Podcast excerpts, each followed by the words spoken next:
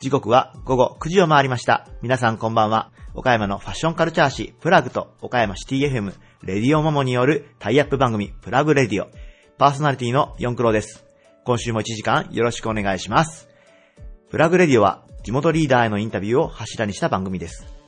雑誌プラグの中にバリアスリーダーという連載企画があり、毎号たくさんの地元経営者や政治家をはじめとしたリーダーの皆さんにプラグからの質問に答えていただくという紙面を展開しています。現在はリーダーの皆さんにいただいたお答えを紙面に、そして詳しい内容をこのプラグレディオで放送させていただくという雑誌とラジオの連動企画となっております。それでは早速参りましょう。岡山地元リーダーたちの試行錯るバリアスリーダー。誰もが知る有名企業から岡山の隠れたすごい企業まで約200名の皆さんへプラグ編集長山本とエディターの四クロがインタビューしてきました。毎回の放送ごとに数名ずつインタビューを公開しています。今回のテーマは、岡山が誇れる人、物、こと、場所、岡山プライド。岡山の偉人や隠れた名スポットなど、県内や元より、県外の皆様にもお届けしたい岡山の魅力を大公開します。今回のゲストは、株式会社石井事務機センターグループ営業統括マネージャー、石井清弘さん。株式会社新華代表取締役、金田真一さん。京護福光一株式会社次長、山崎祐介さん。有限会社スペシャル取締役クリエイティブディレクター、瀬能幸代さん。株式会社ワールドワイドシステム代表取締役藤井義雄さん。安田工業株式会社代表取締役社長安田拓人さん。株式会社ウッディワールド野崎代表取締役社長野崎健太郎さんです。それではどうぞお聞きください。Various leader produced by Plug Radio. 働くに笑顔を経営理念に掲げ、システムソリューションからオフィス家具の販売までトータルプランニングを手掛ける、株式会社石井事務機センターグループ営業統括マネージャーの石井清成さんです。よろしくお願いします。よろしくお願いします。えー早速、石井さんに今回のテーマについてお伺いしたいと思います。はいえー岡山が誇るべき人物、こと、場所、岡山プライド。えー石井さんは何を挙げていただけますでしょうか？はい、えー、私はですね、やっぱり岡山のお誇るものというのは桃太郎を挙げさせていただきたい。桃太郎。はい。あれですよね。なんか、僕たち以上に結構海外の人でも桃太郎ってめちゃめちゃ知ってる童話というか昔話みたいですもんね。そうですねこう、なぜ数ある中から桃太郎っていうのをこうピックしていただいたんでしょうか、石井さん。いや、今山本さんおっしゃられた通り、やっぱり数ある童話の中で、でこれまあ海外は私わからないんですけども、はい日本の中で、童話の中でどの話がっていうなると、桃太郎でおそらく一番上位に上がってくるんじゃないかなとうんいうふうに私は思ってまして、はい。あのー岡山といえば桃太郎っていうイメージっていうのは、どこの県の人たちも強く持たれているということであれば、我々岡山県民がそこにもっともっと誇りを持ってはい PR していくべきなんじゃないかなというふうに思って桃太郎を挙げさせてもらいました。なるほど。ね、最近某携帯キャリアさんがなんかこう昔話のね、ね モチーフのテレビ CM なんかの中にも桃太郎出てきますし、そうですね。まあ、県も PR でね、いろんなまあ著名人の方に桃太郎のコスプレみたいな感じでうん。ポスター作ったりとか、やってるんですけど、おっしゃられるようになんか県民自体があんまり人に聞かれて桃太郎って押せるかっていう、なんかちょっと忘れちゃってるような気もしますね。そうですね。当たり前すぎてちょっと忘れてしまってるっていうのと、うんまあそればっかり言われすぎて、はいちょっと他のことも言ってほしいという意識もあるのかもしれないですけども、はい。やっぱりそういう、えー、童話といいますか、うんの、その、なんていうんですかね、その場所だったっていうことに対して、うんはいこの、こういう歴史というか、こういう話を持ってる街っていうのが、じゃあ日本にどれだけあるのかって考えたらうん、これはそんなないと思うんですよ。そうですね。今あの、パッと頭に出てくる動画っていうと、桃太郎とはい、浦島太郎とはい、金太郎と、じゃあ浦島太郎ってどこですかって言われて、多分パッと出てくる人はあまりいないと思うんですけど、ねはい。桃太郎といえばうん。岡山でしょと。いうのは、これは皆さん統一の見解として持たれてると思うんで、はい。そういうことっていうのは、もっともっと誇りを持っていいんじゃないかなというふうに思って、私は挙げさせてもらいました。なるほど。岡山のお土産といえば、まあ、きびだんごっていうのも名物でありますけど、そうですねまあ、実はきびだんごってもうみんな、桃太郎っていうのは本当は前置きであるんですけども、ね、きびだんごって物だけ言ってますけど、ねもっと県民が口に出して桃太郎っていろんな人に言うことが大事かもしれないですね、そうですね。本当に。はい。なるほど。あともう一つその、岡山プライドということにつながるかわからないんですけども、はい石井事務機さんが、まあ、はい会社自体が、あの、毎年、新卒者の方がはい働きたい会社のランキングでいつもこう上位になられてるっていうのも、あの、先ほどちょっと事前にお聞きしたところによると、まあ、結構、名だたるもう、ね、社員さんがもう何百何千っていう会社の中に、はい。石井事務機さん、まあ、人数で言うとね、そこまでボリュームがない中で、毎回常連でトップに入られてるっていうのも、はい。全国的にも実は珍しいことなんじゃないかなというふうに思うんですが、はい、ありがとうございます。そうですね、あの、やはりまあ大きい会社だったり、えーまあその地域でね、知名度の高い会社さんが入ってくる、えー上位に入るっていうのは、これはまあ一般的によくあるパターンなんですけども、私たちは、あの、会社の規模は今30名でやってます。で、えー石井事務機センターとなんか、名前もなかなか若い人たちには受け入れにくい会社。はい。で、えーやってる仕事というのも、これ B2B、要はいわゆる法人向けの営業してますので、はい。学生さんからの認知度は非常に低いと。うん。いう意味では、あー悪い部分の3拍子揃った会社ではあるんですけども、そういった中で、まあ、我々がこういった形でえ学生さんから好感を持っていただけているのは、あの、いわゆる働き方の部分ですね。これからどんどんどんどんあの、ワークライフバランス、女性が働きやすい職場環境っていうのが求められている中で、そういったところに、えー深く切り込んだ提案を学生さんやあ私たちのお客様にさせていただいているということがこういったような結果を得ることができているのかなというふうに感じてます。なるほど。ただなかなか学生さんに訴求しようと思ってもね、そうですね難しい中、そねそこをやってらっしゃるっていうのは、はい。すいません、これは何か秘訣があるもんなんでしょうか？教えていただけるこれはもうまさ。にもうあの、見せ方の部分だというふうに思います。あの、私どもの経営理念が働くに笑顔という経営理念を掲げてます。あの、仕事することっていうのはまあ楽しいことなんだよ。仕事するっていうのはすごいかっこいいことなんだよ。っていうことをもっともっと岡山の人たちに広めていきたいと。いう思いを込めてこういう経営理念を掲げてますので、はい。そこの部分を学生さんに一生懸命話をすれば、今の若い子たちはそれを素直に受け入れてくれる子たちが多いというふうに私は信じてますので、はい。えーそれをうまく俗にやっているというわけですね。なるほど、はい。もしリスナーの方の中にね、人事とか採用の方がいらっしゃったら多分、うんうんってこう、参考になるようなお話だったんじゃないかなと思いますけども、えー、挙げていただいた、えー岡山プライドは、えー、桃太郎でした。えー、ゲストは株式会社石井事務機センターグループ営業統括マネージャーの石井清内さんでした。ありがとうございました。ありがとうございました。Various leader produced by Plug Radio. 倉敷市でユイマール、ユイマールスロー、アメリエバイユイマールの3店舗のヘアサロンを展開する企業、株式会社新華代表取締役の金田真一さんです。よろしくお願いします。よろしくお願いします。はい。元気ですね、金田さん。ありがとうございます。いいですね。はい。はいじゃあ、金田さんにも早速テーマについてお伺いしていきます。岡山が誇るべき人物、事、場所、岡山プライド。えー、金田さんは何を挙げていただけますでしょうか？えー、私神戸がまあ、ね、生まれなんですけれども、あの、水島っていう町でもう長くあの育って、うんあの来たので、あのもう倉敷の町をすべて知ってるわけではないんですけれども、あの水島っていう町で言うともう焼肉。ですね。ちょっと待って、僕の中で全然水島イコール焼肉全然繋がってないんですけど、な、な何か、あれですか？焼肉が実はメッカみたいな感じなんですか水島。あのーまあ日本の方よりも、あの、在日韓国人の方が多く住まれてるんですよね。はいはいはいはい。で、昔からもうパチンコ屋さんと、うんあの焼肉屋さんがすごい多かったんです。はい。そう。なので、まあ、韓国といえばね、もう焼肉。はい。はい。なのであ、美味しい焼肉屋さんたくさんあります。水島の人以外で多分、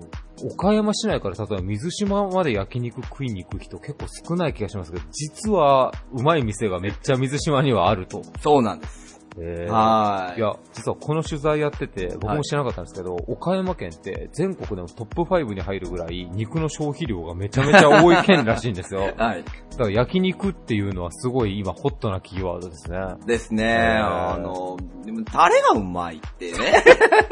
はい。あの、まあ、肉もそうなんですけど、タレがうまい。カズさんもう今日一杯やってきてますいや、やってます。はい。やってきてないですか大丈夫。全然全然全然。大丈夫ですか？もういや、あの、シラフでもこんなんで。ははいい。。え、あの、神戸でお生まれになって、はい水島に住まれる何歳ぐらいからずっと過ごされたんですかいや、水島で？僕、姉はそれこそ、ちょっと向こうで、あの、育ってますけれど、はい僕はまあ生まれてすぐぐらいにもう水島に、あ、はい、来てるので、じゃあもう神戸よりはもう完全にもう、倉敷水島がホームだということで。そうですね。なるほど。はい。今でも食べに行かれたりしますか？行きますよ焼行きます。肉ちなみになんか、おすすめのお店を何店か教えてもらってもいいですか？せっかくなんで。あの、もう一つしかないんですあ、けど。一つ もう一つしかないんですけど。はい、はい。あのー、よかろうっていう、よかろはい、焼肉屋さんがあって。はい。ひらがなですか？よかろあ、よかろう、ひらがな。よかろうはい。あの、最近、ちょっと、建物をね、あの、綺麗にされてて、まあ、水島にそんな、洋館みたいな 建物の、はい、はい。こんなおしゃれな焼肉屋あるんやっていうぐらい。離れとかもあったりして、はい。はい、中庭とかあったりして、ものすごい広いんですけれど、うんもうそこのマスターはね、あのーまあ、勝手に言ってるだけなんですけどね、水島のペヨンジュンと自分で言ってますね。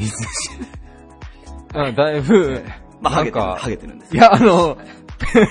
多分ですけど、そのヨカロの創業者の人、多分結構年配のような気がするんで、はいペヨンジュン全然繋がらなかった。ええそう、繋がらなくていいんですね、そのまんま還。暦超えてますから。還暦、還暦を超えられてるペヨンジュンがペヨンジュンが提供する焼肉ルパゲのペヨンジュン。怒られる。はい。あ、でも味はもう抜群にうまい。抜群ですね。あの、あと、やっぱりマスターとママの人柄がもうものすごいいいですね。えー、あ、はい。じゃあもともとその地元の人のためのみたいな、うんあの、ちょっと言っちゃうんですけど、ちょっと汚いぐらいで味があるみたいな店だったのがものすごい綺麗にリニューアめちゃめちゃルしたっていう。綺麗になったので、もう本当に洋食屋さんかなっていうような。はい。ちょぜひそれ行ってきます、個人的に。はい皆さんもよかろうぜひちょっとチェックしていただけたらなと思います。えー、そして、かなさん、今、はいあの、ね、美容師業界も多分僕らが聞いてるだけでも、ね、今たまに信号機よりも美容室の数が多いんじゃないかって揶揄されるぐらい、あ岡山もかなり増えてるわけなんですけど、県内全体で。はい。その中でももうね、お若くして3店舗もこう展開されて、大躍進をされてるわけなんですけども、ユイマールグループとして2018年は何かこう、目標として掲げてらっしゃることなんかはあるんでしょうか？そうですね、あのーもう、うーまあ、創業して、9年目ですか。9年目。えー2018年ですね、もう10年ほど本当に、あのー 走りまくって、はい。あのー来た中で、えっ、と、まあ、2018年に、まあ、ユイマールオアシスという、ああの、お店を笹沖の方に、はい。あの、出すんですけれど、はい。まあ、たくさんね、お店があの増えてきても、うんあのーまあ、みんなで団結心を持って、うんあのー一つの方向に向かって、うんあの、頑張って、ううんん。いけれたら、あの、いいかなって思いますし、まあ、倉敷の、あの、市民の方々にはい。喜んでいただけるようなおうん店作りが、あのうんできていけたらいいかなと思っています。ど。なるほど。はい。なんかこう今ね、個人サロンさんも増えたりして、どっちか言えば多店舗展開される方がこう少なくなってる中で、でもはいやっぱこう、店舗があってグループでこう会社として経営していくっていうことでの人材育成だったり、結構いろいろプラスの面もありますもんね、そちら。ねまあ多分大変なことなんだと思うんですけど。大変なことばかりでもなかったりするんです。あの、やっぱり、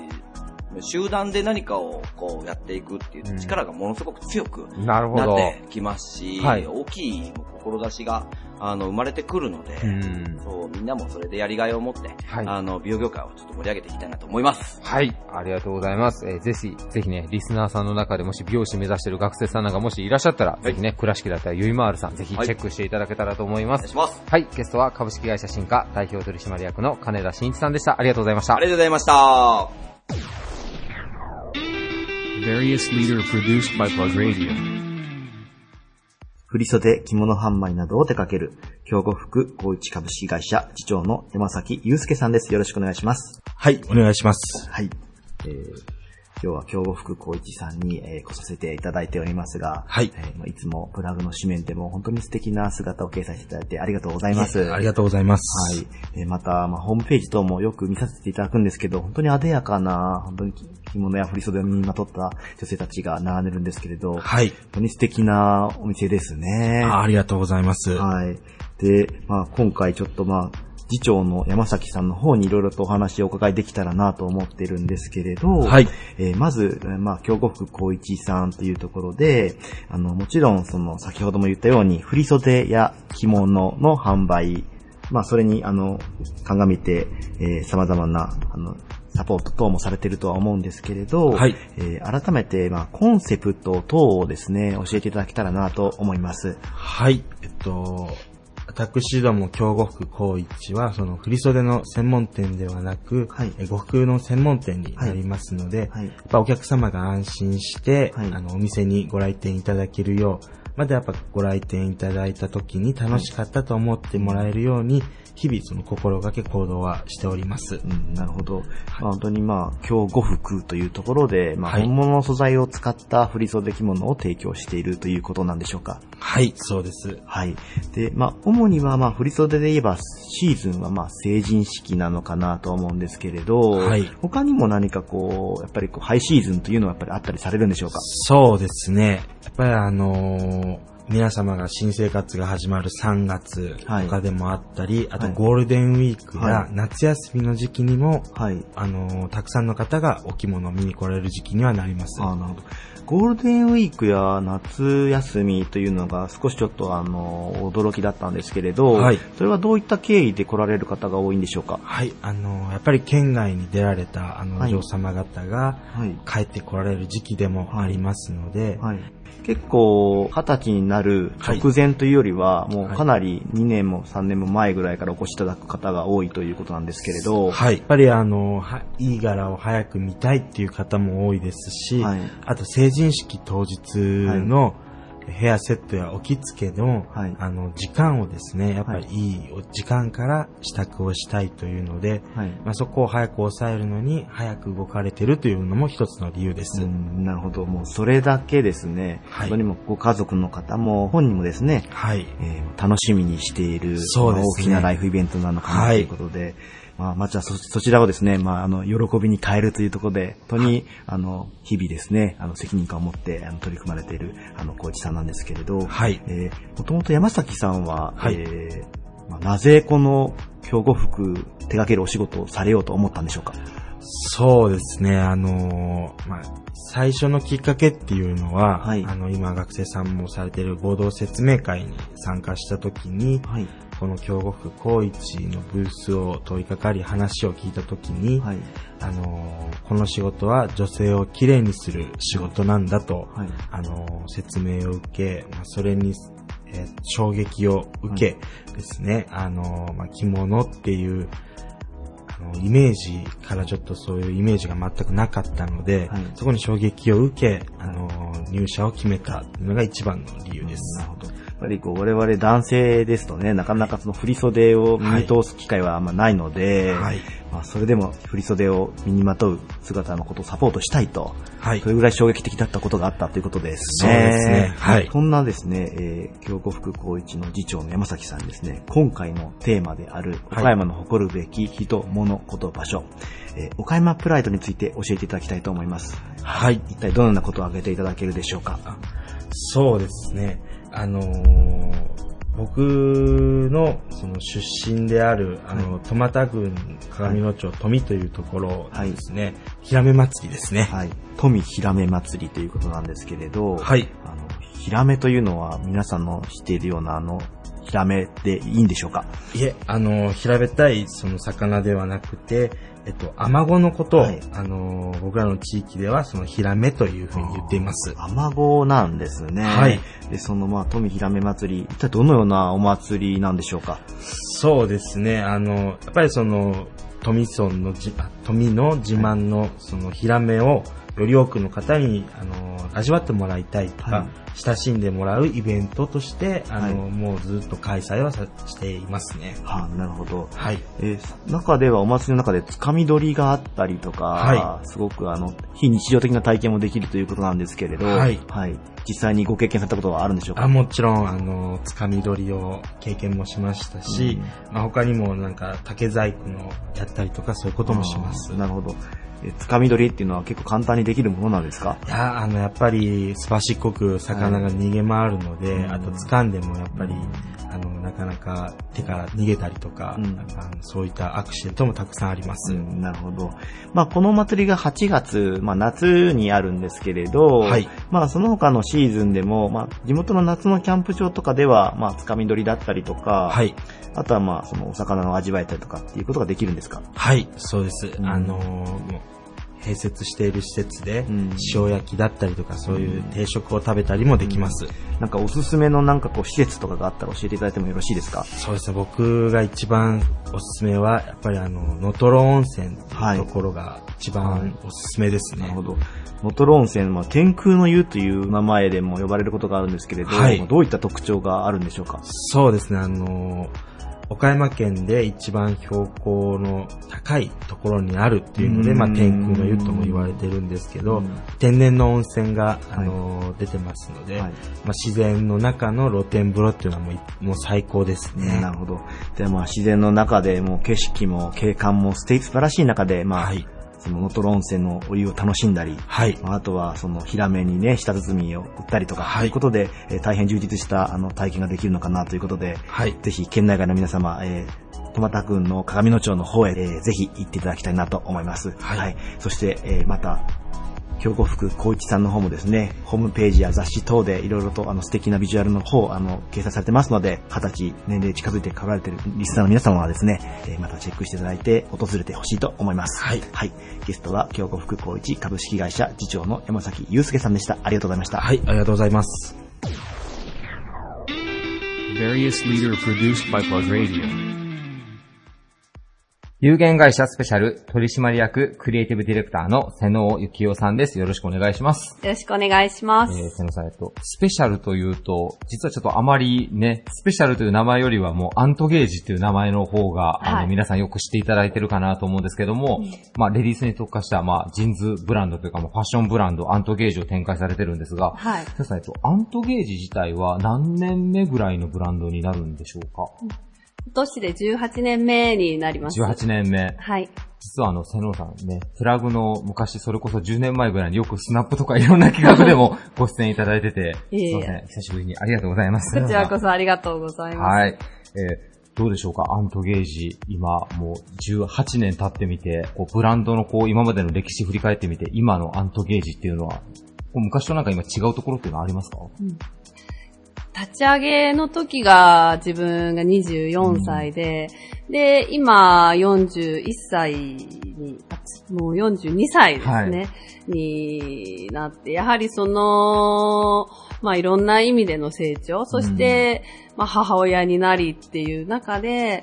より、とんがった商品よりは、はい。やはり、こう、マイルドになったのかなと思ってるところと、あの、より着やすいとか、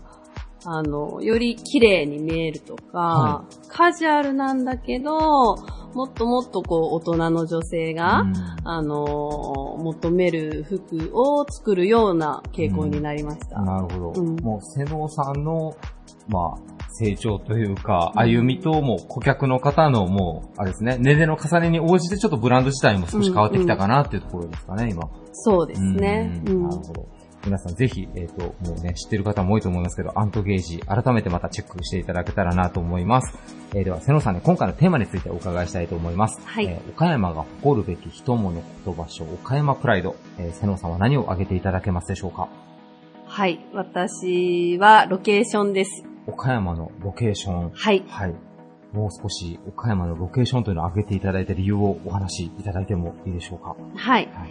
今、アントゲージのカタログを、あの、ビジュアルカタログを作成してるんですけれども、それの、あの、ロケーションとして、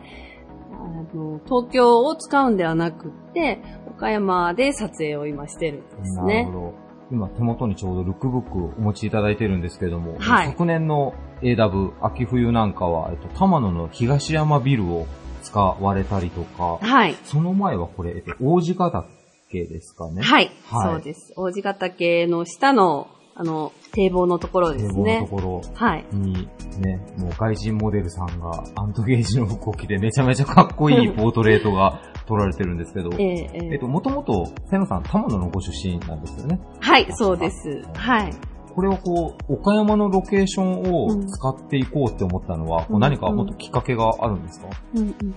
もともとはずっと東京で撮っていたんですけれども、やはり岡山っていうのは、アントゲージのそのテイストもそうなんですけれども、光もそうですし、海もそうですし、なんかこう、いろんな部分で柔らかい印象が私の中であるんですね。アントゲージもどちらかというと、こう、柔らかいイメージっていうのが私の中にあるんですけれども、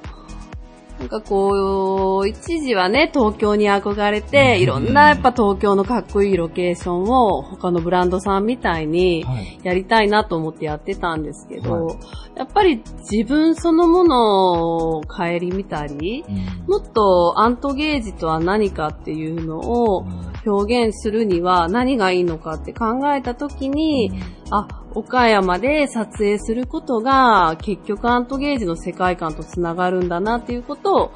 あのー改めて思ったからです。なるほど。うんアントゲージももうデニムの聖地と言われる、まあ、岡山の倉敷、小島初のブランドなんですけど、うん。岡山他にもたくさんこうブランドもね、集積してますけど、はい。意外に岡山をこう、ルックブックのロケーションにしてるところって少ない気がしますね、なんか。そうですね。アントゲージさうん。んがかなり稀なケースかなと思ったりするんですけど、うんうんお客様の反応もいいですか？その岡山で撮ったルックっていうのは。うん、そうですね。あのーやはり他のブランドさんは東京ですので、ああいう、まあ、特にうちの取扱店さんっていうのは、やはり業界の方々なので、はい。あ、このロケーションはあのブランドもやってたよねとか、はいはやはり東京で撮影すると、そういう被ることがあるんですけど、はい。まずは私のこのアントゲージのこのロケーションでは他のブランドとは被らないっていうのが、なるほど。はい、一つのメリットですね。じゃあ今後もこうシーズンごとのルックは岡山っていうのをキーワードに取っていかれる予定なんですか？はい、もちろんそうです。ちなみに、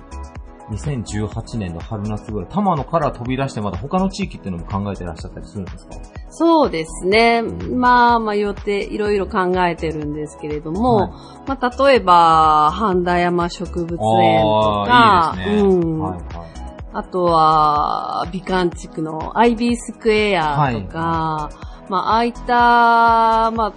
それと、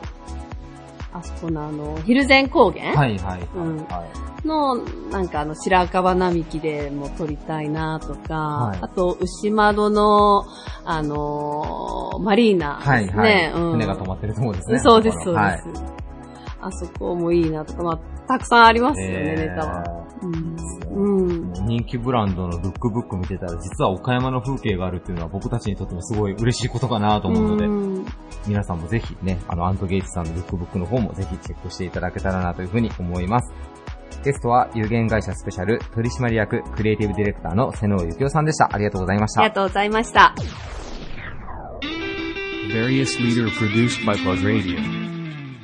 株式会社ワールドワイドシステム代表取締役の藤井義雄さんです。よろしくお願いします。よろしくお願いいたします。はい。えー、まあ、岡山県内の、ここは地名はどちらになるんでしょうか？大内田大内田ですね。まあ、あの、結構、名だたる企業さんが集まる、その、結構ビジネス街じゃないですけど、はいまあ、ビジネスタウンみたいな感じになってるんですけど、まあ、その中で、あの、ワールドワイドシステムというですね、まあ、システム会社さんですかね。そうですねはい。メインは、ウェブを使ったシステムを提供している、えー会社があるんですけれど、えー今日のゲストは、その代表取締役の藤井さんに来ていただいております。はい。で、まず、あの、せっかくなので、御社のご紹介からさせていただけたらなと思うんですけれど、はい事業内容であるとか、サービスのことについて教えていただけないでしょうか？はい。えーまず、事業内容の方なんですけども、はいえーウェブのシステムを作ったり、はいえー SNS を使ったキはいャンペーンツールを使っあの作ったり、はい。あとはウェブマーケティング、まあ、広告の管理をしたり、はい。えーそういった仕事がメインでやってます。ウェブを使ったお仕事っていうのも、まあ、様々なものが今ね、今の社会あると思うんですけど、えー一番主に、なんかこう、リスナーの皆さんに分かりやすく挙げていただけるとしたら、何か一つ挙げていただけるとしたら、どんなものがあるでしょうか？まあ今あの、非常によく売れているソフトは、はい。あの、SNS 皆さんよく使われてると思うんですけども、はい。インスタグラムとか、はい。えー、ツイッターですね、はい。そういったあーツールを使って、はいお客さんがあの拡散をさせたいとか認知度を高めたいという時に、はい。えーキャンペーンを、はい。するんですけども、はい。そのキャンペーンを管理するツールを作っています。なかなかちょっと難しいんですけども、はい。まあ、例えばですけど、あの、SNS でよくハッシュタグをつつけて投稿することがあるんですけども、はい。そこに企業さんの商品名を当てて、ハッシュタグを使って、えー投稿してくれたら、あ何々プレゼントしますよっていうようなキャンペーン。でそれを管理するツールを作ったりしていますね。なるほど。まあ、主には対企業さん向けへのウェブを使ったサービスでというところで、まあ、皆さん日頃、えー親しまれているインスタグラムだったり、ツイッターだったりまあ、スマホのあらゆるね、ウェブサイトだったりってあると思うんですけど、まあ、そちらに訴求できるような、あの、サービスを提供しているということで、はい。実は、あの、皆さんスマホを通して、ワールドワイドシステムさんのね、あの、作られたものををそうですね、はい使ってるかもしれないです。使ってるかもしれないですね。はいそうですね。はい。ありがとうございます。あと他にこの、まあ、社名がワールドワイドシステムということなんですけど、まあ、これはあの、藤井社長がえー創業されたということだったんですが、はい、そうですね。はい1999年に、僕が24歳の頃にはい立ち上げた会社です。はいはい24歳の頃っていうのは当時は、ちょうど IT ブームぐらいのに、時ですよもねう、その黎明期っていうか、はい。出た頃ですあね出。始めの頃とはいいうことなんですね。また、どういったきっかけがあったんでしょうか？この起業するっていうのは、あの、僕自身、高校生の時ぐらいから、もう起業しようというのはもう決めていたので、はあ何で起業するかっていうのは決めてなかったんですけど、ど。まあ、24歳の時に、はい。まあ、IT ではい。起業しようと。はい。まあ、きっかけっていうか、まあ、お金が最初かからずにはい始められる商売だなと思ったので、選択しました。それまでその高校の時代とかにちょっと IT に関するちょっと知識だったりとかって入れたりはしてたんですか？全くないです。ね。あ、全くない状況から？全くない、へー。今でこそ、ね、国内はもちろんですけど、まあ、ワールドワイドシステムというワールドという名前がついてるんですね。まあ、世界も相手に、まあ、東南アジアが今はええ主軸なんですけれど、世界にも向けて、同様のサービスをはい。展開されているということで、そうですね。はい、えー今後もますますあのご活躍が期待されるかなええと、はいあの岡山にこのような方がいらっしゃるということで、私もちょっと今日インタビューさせていただいて大変光栄でございます。はい、ありがとうございます。で、えーまあそんな藤井社長にですね、はい。今回のテーマである岡山の誇るべき人、物、こと、場所、えー一つ挙げていただくんですけれど、岡山プライドを教えていただきたいと思います。えー僕があの自慢したいことは、あの昔、えー僕が住んでいる町に、はいえー、宇漢教員養成所があったことです。はい。武漢教員養成所ということを挙げていただいたんですけれど、生まれた場所にっていうことで、ご出身はどちらになるんでしょうか？今はあの高橋市になっておりますが、はい。あの僕が生まれた当時ははい。上坊郡はい。宇漢町っていうところです。あなるほど。まあ、高橋市の前には、まあ、あの、情報軍の宇はい。漢町ということで、宇漢という言葉は今もあるんそうですね。よはい。で、その宇漢教員養成所ということで、まあ、あの、名前からは、まあ、まあ、先生を養成する機関なのかなとは思うんですけれど、そうまあ、どういったところが、あの、岡山プライドだなと思われてるんでしょうか？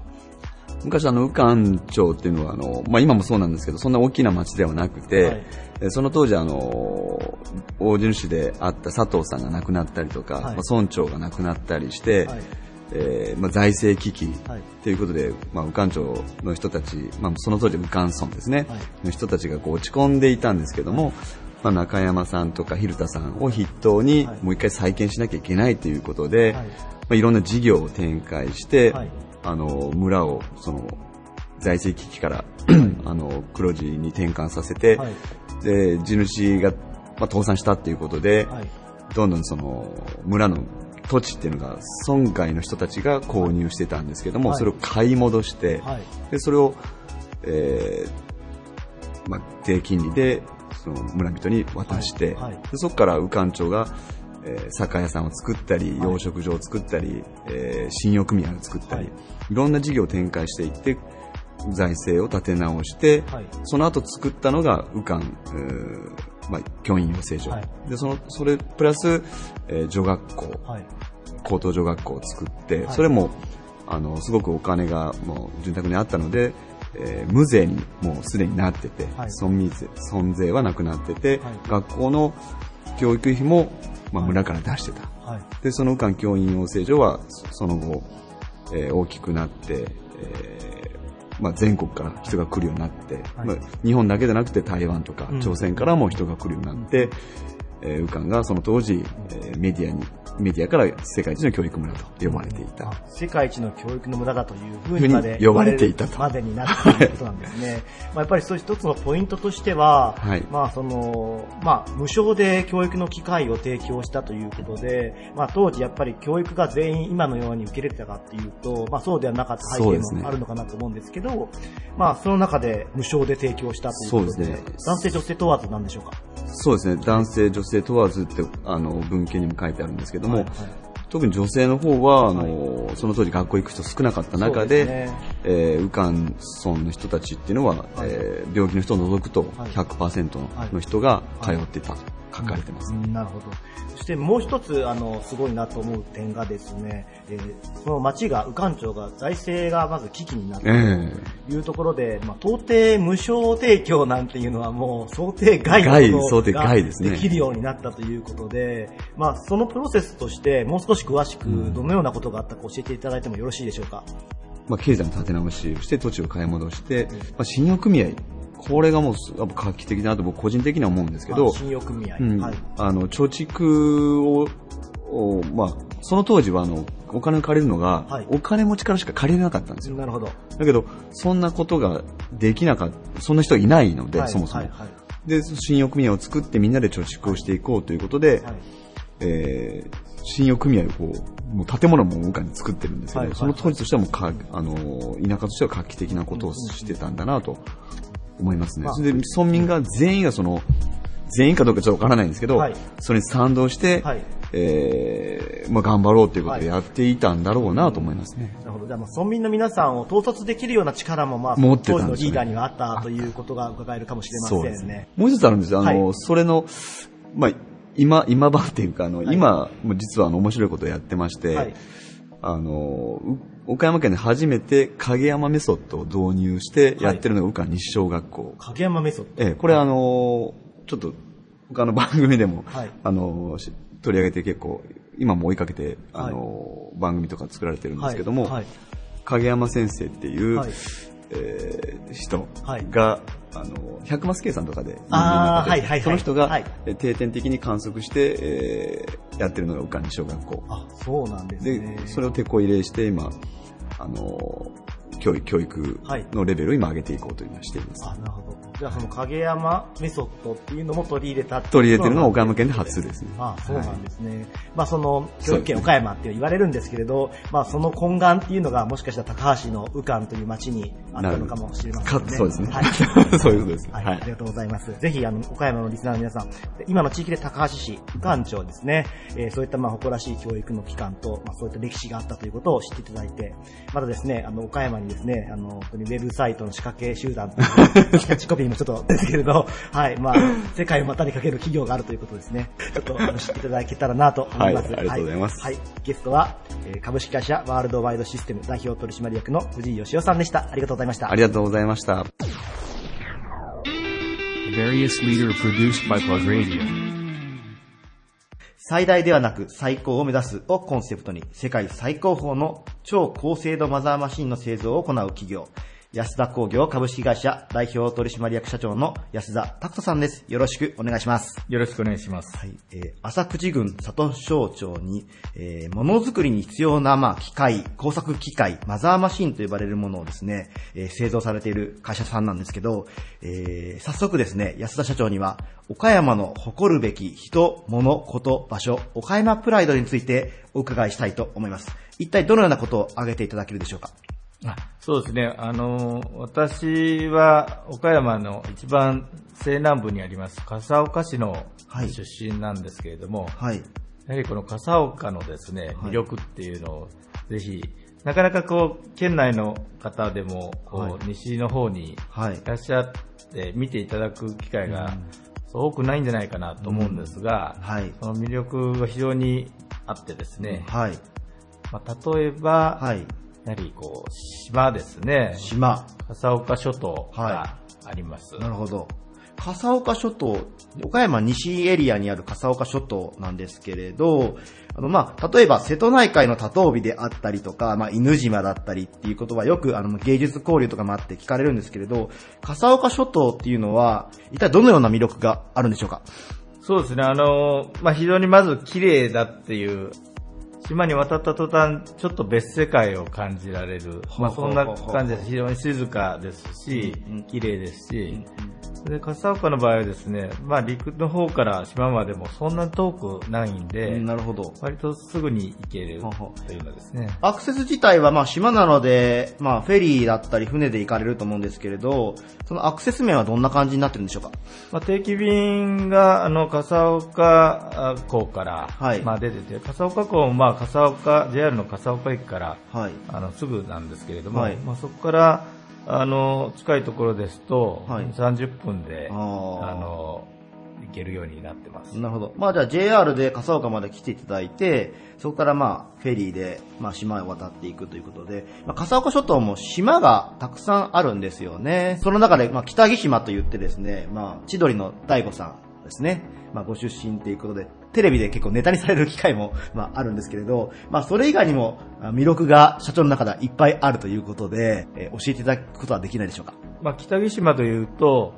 お実はまあ採採石場で非常に、はいまあ有名なんですけれども、はい。この北木の石っていうのはですね、大阪城の、はいまあ、石垣にも使われてたとはい。いうぐらい、あの、日本の国内でも有名な採石場なんです。今はちょっとこう少なくなってきてると思いますけれども、はい今でもこう採石場があってですね、はいそれは非常に地下にこう100メートルだったと思うんですが、はいぐらい掘ってですね、はい。えー壮観なところだと思います。石を地下に100メートル掘るっていうことはですね、実際見てみると相当ななんかこう景観が広がるんじゃないかなと思うので、まあぜひあのフォトジェニックな景観っていうのもまあ期待できるかなと思いますので、ぜひ皆さんお越しいただけたらなと思うんですけれど、他にもなんかこうグルメもおすすめなものがあるということで、お伺いしたんですけど、はい、あのーまあ、海で、あの、瀬戸内ですんで、はい。い、ろいろ、こう、まあ、島に、真鍋島とかにはですね、はい。有名な漁家っていう、はい。あの、漁師料理を出してもらえるお店があったりですね。はい。あと、まあ、島というわけではないですが、笠岡は、まあ、今、ラーメンで非常に有名にはい。なってはい。ですね、いろんな、こう笠岡ラーメンの特徴はですね、はい。まあ鶏ガラスープと、はい。あと、まあ、鶏チャーシューですね。鶏を使ったチャーシュー。これはまあ珍しいと思うんですが、はい。を使った、おまあ、ラーメンなんですが、まあ店も多いですし、はいどこのお店も非常に美味しいです。なるほどはい。りょうかさんというお店は豪快な味わいが楽しめる超有名店ということなんですけど、海鮮が楽しめるお店ということで、ちょっと結構海鮮がお好きだったりするんでしょうか？好きですね。はい。なんか海鮮の中で、まあ、一番なんかこうおすすめだなっていうようなものがあったりしますか？まあ、どれもね、好きですけれども、あのーまあ、ちょっと場所変わって、頼島町になるんですが、はいまあ、笠岡から近いとですが、まあ、そこは牡蠣の養殖で非常にはい。有名でして、はい牡蠣、殻付きの牡蠣で、はい。あの、いっぱい売ってますんで、はい。それをこう、まあ、炭火でね、はい。直に焼いて、うん醤油かけて、うん。食べるのも美味しいですし、もちろん生でも、うん。タバスコなんかかけてですね、はい食べると非常に美味しいですから、うんまあ、牡蠣がおすすめ。まあ、今の時期は特にそうあそうですねあの、冬場はそうですね。はい。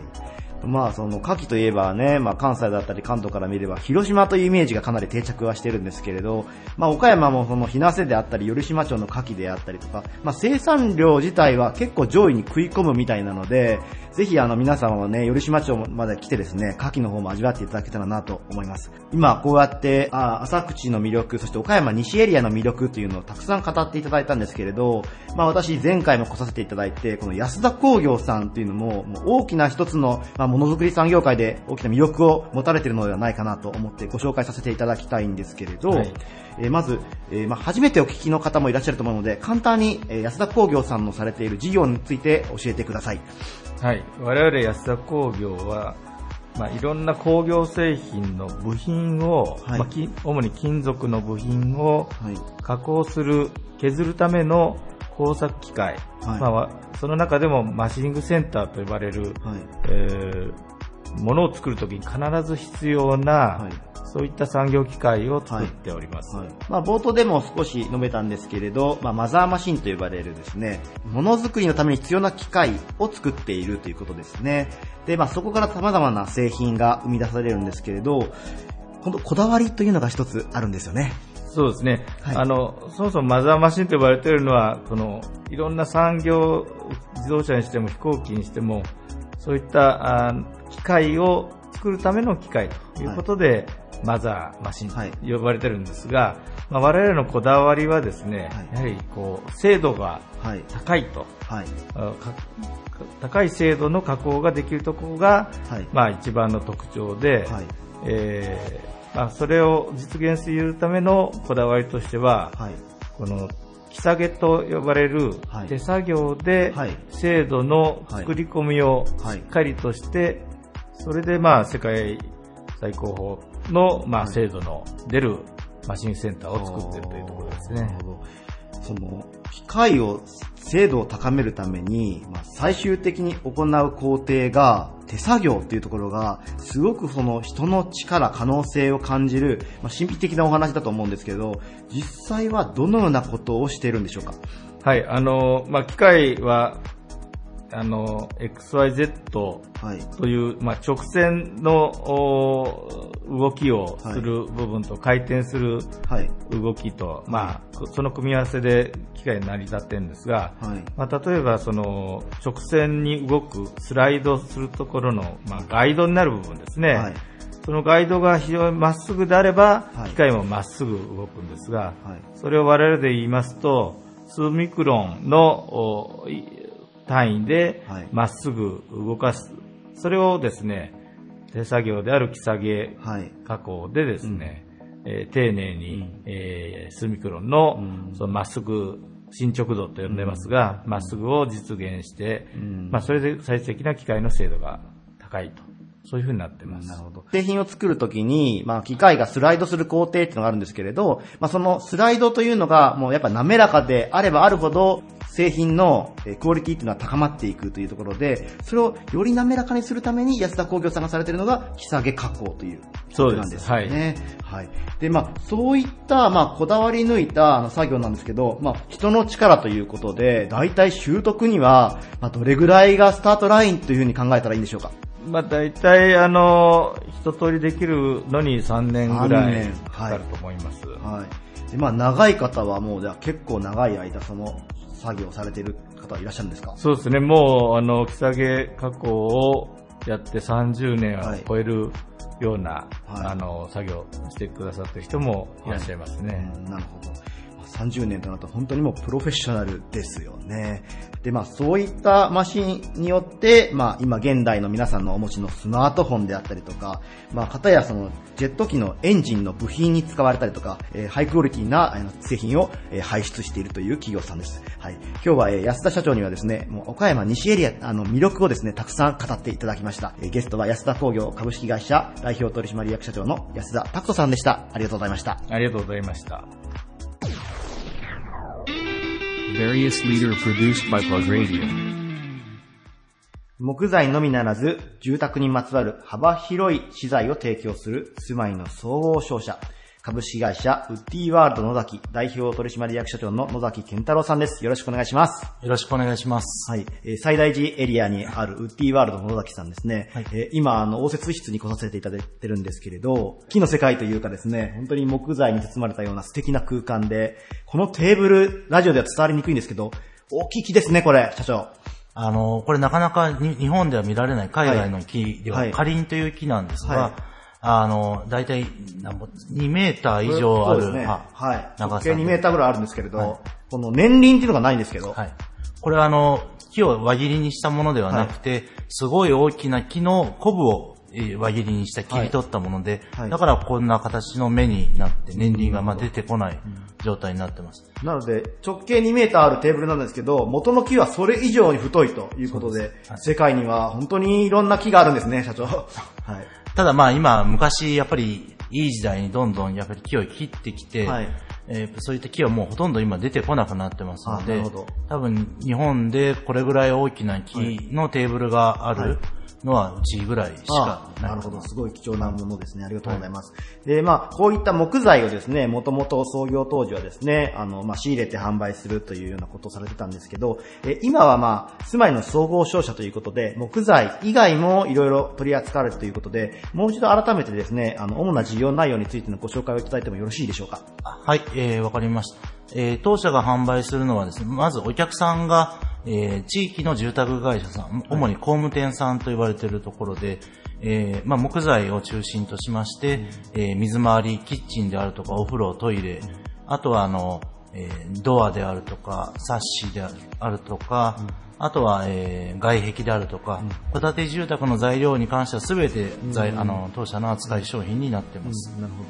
まあそういったものを工務店さんに提供されて、まあ我々リスナーのあの住宅に使われているということで、はい、まあもしかしたらお聞きのね、皆さん、ウッディワールド野崎さんが提供した商材でお家ができているっていう方もいらっしゃるかもしれないですね。あの、なかなか一般の方には目に触れにくいんですが、はい、建築現場にたまに行かれるとですね、はい、あの、うちの会社のトラックが走ってるよとかっていうのはよくこう、見られると思います。なるほど。ではまあ、今、もしね、お家を建てられる方とか、これから建てる予定のある方ですね、はい、ウッディワールド野崎というちょっとキーワードもちょっと覚えていただいて、ね、いろいろ見ていただきたいですね。はい。はい、ぜひよろしくお願いします、はい、ありがとうございます。ウッディワールド野崎さんは、木材の販売から、さらにまたその展開の幅を広げられているということだったんですけれど、はい、一体どのような形で広がっていっているんでしょうか？あの、まあ、当社としてはですね、まあ、こう、今年68年目を迎えますが、うん今まではこう、戸建ての住宅に対するまあ材料を販売してました。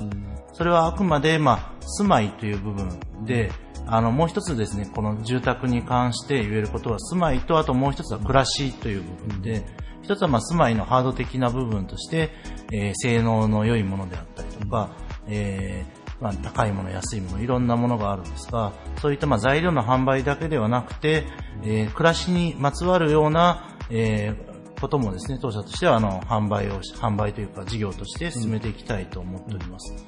うん、まあ、その一つのまあ代表的なものとして、うちの輪というサイトも立ち上げられたということだと思うんですけれど、はい、こちらはどういったあのサイトになるんでしょうか？はい。あの、約4年ぐらい前にあの立ち上げをさせていただいたんですが、あの、岡山のま暮らしの提案サイトとしまして、あの、我々がですね、直接、ま、岡山のいい、例えば雑貨屋さんであるとか、食べ物屋さんであるとか、えー、そういったものをそのサイトを通じて、えー、岡山の人々にま紹介しているようなサイトです。うん、なるほど。まあ、岡山の魅力をですね、まあ、ウッディワールド野崎さんのセレクトで、はい、えー、その、うちの輪というサイトの、サイト上で紹介していってるということで、ぜひリスナーの皆さんも、えー、一度訪れてね、あの、その魅力っていうのを触れていただきたいなと思います。はい。はい、でそんな、あの、野崎社長にですね、今回のテーマである、岡山の誇るべき人物こと場所、岡山プライドについてお伺いしたいと思います。はい。えー、私がお勧めさせていただくのは、えー、まあ、岡山の工務店で、うん、あの作りましたの、期間限定の総合展示場、岡山工務店エキスポになります。うん、工務店エキスポということで、まあ、その一つのイベント企画を立ち上げられたということで、はい、まあ、こちらは、立ち上げのきっかけは野崎社長も関わられていたんですか？はい、あの、たまたまその工務店さんと、はい、えー、企画会社さんと3人で食事をしていたときに、まあ、今回こういった、まあ、岡山工務店エキスポのようなイベントをしたいねという話をしてて、たまたまその用地が、あの、出てきたので、はい、あの、最初からまあ立ち上が、立ち上げて、まあ、委員会の方に参加をさせていただきました。はい。ですね、我々もですね、まあ、プラグという中で、プラグナイトというイベントとかもさせていただいてるんですけど、まあ、イベントとなると、やっぱりこう、人が来るかどうか、人が集まるのかどうかというのはすごく重要な、あの、はいポイントでありまして、そこが一番難しかったりするんですけれど、岡山工務店エキスポは当初どれぐらいの来場予定者数をしてたんでしょうか？まあ、もともとですね、やはり半年間で最低2000組の、方々に来ていただきたいということで、いろんなまあ努力をしておりましたが、はい、蓋を開けるとですね、ものすごい数の1ヶ月で1000組ぐらいの方が来られまして、はい、結果的には5000組を超える方が、えー、来場されました。なるほど。5000組か来られるっていうのはもう相当な反響だったということですよね。で、ね、実際この住宅というのは、まあ、展示場兼、まあ、購入もできるという仕組みだったので、はい、まあ、実際そこでもお家は売れて、今実際暮らされている方もいらっしゃるんですかね。はい。はい。あの、うちの社員もそこで実際買ってですね、はい、住んでたりもしてます。なるほど、なるほど。はい、じゃあ、社員さんも住まれてるということで、はい。まあ、こういった、まあ、岡山工務店エキスポという、まあ、一つのこのね、企画というものが、まあ、今の永住の地につながっているというのは、すごく岡山で誇らしいことかもしれないですね。はい。あの、もともとやはり岡山の住宅事情というのがちょっと他の県とは違ってまして、はい、あの、全国でも有数の岡山県でハウスメーカーが強いエリアでもあります。はい、全国で5番目に入るぐらい強くてですね。で、まあ我々はあくまで工務店さんの住宅っていうのがいいと思ってますが、やっぱりこう一般の方々はどうしてもやはりハウスメーカーさんのまあ家づくり、まあ信頼ができるっていうことで、まあ興味を持たれている方が多い中でですね、やっぱりこう住宅っていうのは、やっぱりこうそれぞれの北海道なら北海道の住まい方である、沖縄沖縄っていう住まい方が地域によって違うと思って、それをまあ全国一律の商品を売ってるハウスメーカーに関しては、ぱり本当に岡山の気候風土に合った住宅を建てられるのは工務店じゃないかということがあってですね、うん、我々はまあ工務店さんと共にやるということをえー、進めています。まあ、あの、冒頭のね、事前インタビューでは、まあ、こういったその岡山工務店エキスポというの形は結構新しい取り組みであって、はい、ここを参考に県外でも同じような取り組みが行われたりとかっていうことで、その、まあ、工務店のね、イベントのその、発祥ともなったというとも過言ではないのかなと思うんですけど、またその、ね、ウッディワールド野崎さんでも今度はその商材だけではなくてですね、住宅そのものも提供しようという取り組みがあるというふうにお聞きしたんですけれど。えー、先月の2月3日にですね、あの、岡山の、えー、中区藤原光町の方でモデルハウスをオープンしました。はいはいえー、これは当社が、じゃあ住宅屋となって、えー、一般の方々に住宅を売るのではなくてですね、はい、地域の工務店さんとともに、まあ、岡山での、まあ、素晴らしいあの、性能を持った住まい方ができる住宅っていうのを、うん、えー、我々の目線で、まあ、あの、お勧めをさせていただいて、あの、モデルハウスを工務店さんに使っていただきながら、うん、一般の方々に広めていこうということでやってます。この新しいモデルハウスなんですけれど、特にその際立った特徴があるということだったんですが、はい。はい、あの、一つはですね、えー、この、えー、バームハウスっていうのは、えー、ドイツ基準、日本ではない、日本あの、ドイツの基準を生かした省エネ性能を持っている、えー、住宅です。あの、日本のレベルっていうのは、どうしても世界で見ると最低レベルに近いもので、あの、そこをまあ超えたですね、日本の最高レベルを超えた断熱性能を持っている住宅です。で、さらにこの断熱材はですね、あの、我々材木屋がお勧めする、まあ、木でできた断熱材ということでですね、あの、非常にあの、性能ではですね、優れております。で、もう一つの特徴としましては、あの、この木材ということで、非常に環境に優しくてですね、多くのいろんなプラスチックの製品であるとか、えー、ガラス繊維の製品っていうのは最終的に破棄するときに、こう、ゴミにリサイクルできないものになってますが、木材に関しては、あの、天然資源として再利用できるということで、あの、家を解体するときにも、環境に優しく安全に使える材料として非常に注目されております。なるほど。まあじゃあ30年、40年先にまた家の建て替えとかが起こった時にでも、はい、まあ環境にも優しいと。そしてね、厳しい寒さの冬でも T シャツ1枚で過ごせるということで、はい、かなり環境にね、特化したあの住宅でもあるので、これからますます関心を集めそうですね。そうですね。はい、あの、特に岡山の気候っていうのは、もちろん冬はそんなに寒くはないんですが、夏が結構暑くてですね、はい、よく冬暖かい住宅っていうのはいっぱいあるんですが、はい、えー、夏涼しい家って、そこがやっぱり併用できるような住宅っていうのはなかなかなくてですね、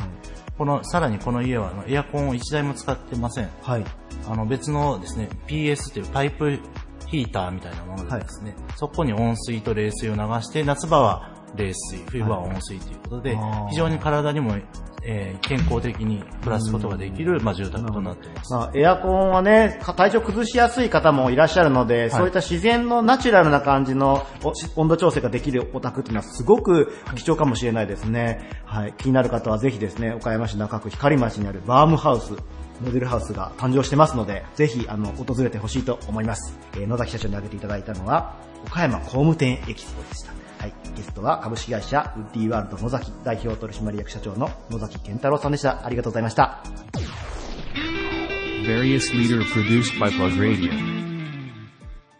バリアスリーダーのコーナーでした。今回も様々な岡山プライドを知ることができたと思います。番組終了後には、ポッドキャストにて配信してますので、聞き逃された方は、ぜひ、ポッドキャストの方で番組を探してみてください。また、プラグの Facebook や Twitter などでも、更新状況をお知らせしてまいりますので、そちらもぜひチェックよろしくお願いいたします。それではまた来週日曜9時にお会いしましょう。パーソナリティの4クロでした。バイバイ。This radio produced by Okayama Premium Magazine Plug. See you next week.